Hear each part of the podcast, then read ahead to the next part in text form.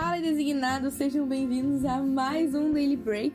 E dessa vez vai ser meio diferente, porque assim, não vai ser um Daily Break normal, aquele negocinho, mas a gente vai fazer um parte 1, parte 2, sobre um assunto que o Senhor fala muito comigo e diariamente é um assunto que cai assim em vários textos da Bíblia e que a gente tem que realmente levar ele para nossa vida. Mas eu queria falar um pouco sobre referências. Bom, dele break de hoje, como eu já falei, a gente vai falar sobre referências. É parte 1, parte 2. Então ouve essa parte, depois espera que dia 29 de julho agora saia a parte 2 desse Daily Break. E bom, é...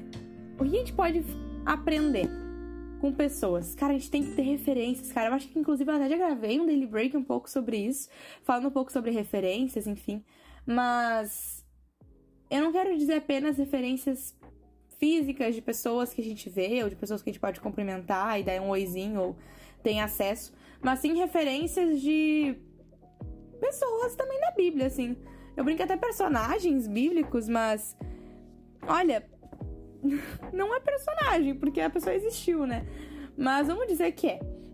E eu queria mostrar para vocês um pouco como a gente pode aprender. Eu peguei um texto muito legal, que é um texto que o Senhor fala muito comigo, que eu gosto muito, muito, muito que é o texto dos heróis da fé, né? Que é Hebreus 11.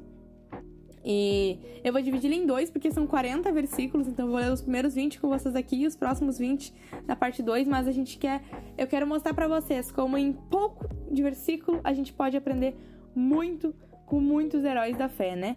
E eu quero mostrar para vocês como que simplesmente lendo a Bíblia você consegue ter referências.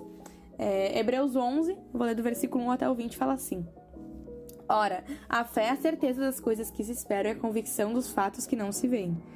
Pois pela fé os antigos tiveram bom testemunho. Pela fé entendemos que o universo foi formado pela palavra de Deus, de maneira que o invisível veio a existir das coisas que não são visíveis.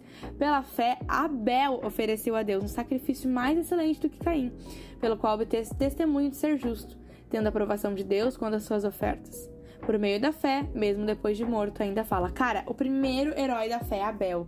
Ele ofereceu o sacrifício que Deus queria, porque ele não quis botar, ah, eu acho legal isso daqui, ah, eu acho legal assado. Ele perguntou: Deus, o que tu quer?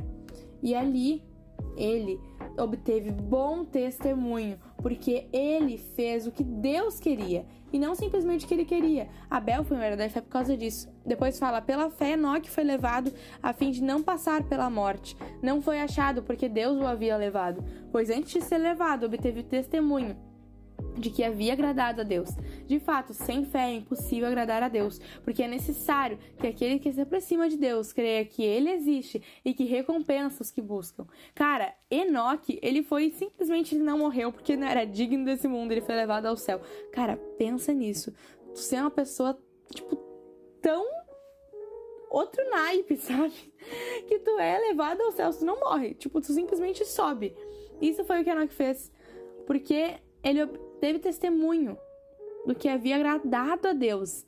Ele não foi uma pessoa que simplesmente fez o que Deus queria, ele agradou a Deus. Porque muitas vezes a gente pode fazer o que Deus quer, mas com um coração que desagrada a Deus, né? O outro é Noé.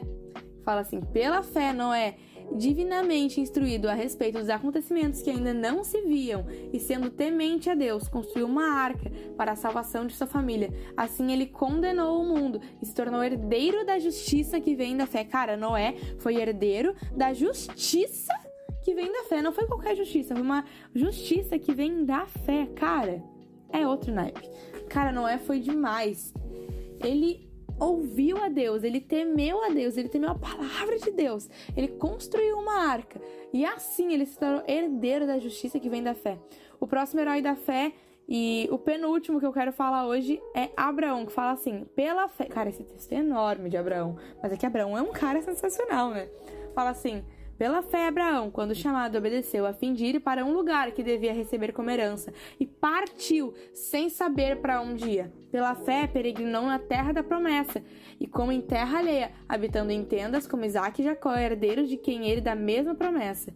Pela fé, também a própria Sara, apesar de não ter filhos e já ser idosa, recebeu por ser mãe, pois considerou fiel aquele que já havia lhe feito a promessa. Por isso também, de um só homem praticamente morto, saiu uma posteridade tão numerosa como das estrelas do céu, e inumeramente como a areia que está na praia do mar.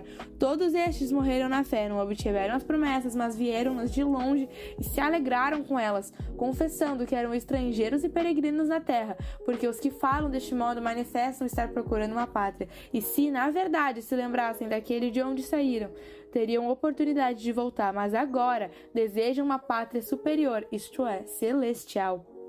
Por isso, Deus não se envergonha deles de ser chamado como seu Deus, porque não não lhe preparou uma cidade. Pela fé, Abraão, quando foi posto à prova, ofereceu Isaac, aquele que acolheu promessas de Deus. Estava a ponto de sacrificar seu único filho, de quem, de quem havia sido tido. A sua descendência virá por meio de Isaac. Abraão considerou que Deus era poderoso até para ressuscitar Isaac dentre os mortos, de onde também figuramente o recebeu de volta.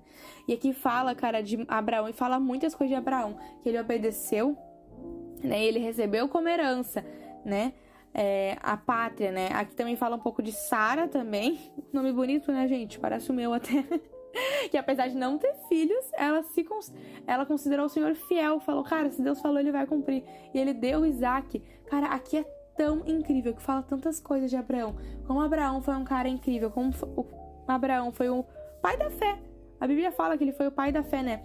E o último aqui que eu quero falar no no Heróis da Fé de hoje e deixar o resto pro pro próximo episódio, né? Mas o último que eu queria finalizar é pela fé. Igualmente, Isaac abençoou Jacó e Isaú a respeito das coisas que ainda estavam por vir. Cara, foi algo que foi de geração em geração. Abraão e Sara tiveram fé, que te... e assim tiveram Isaac. E Isaac abençoou Jacó e Isaú.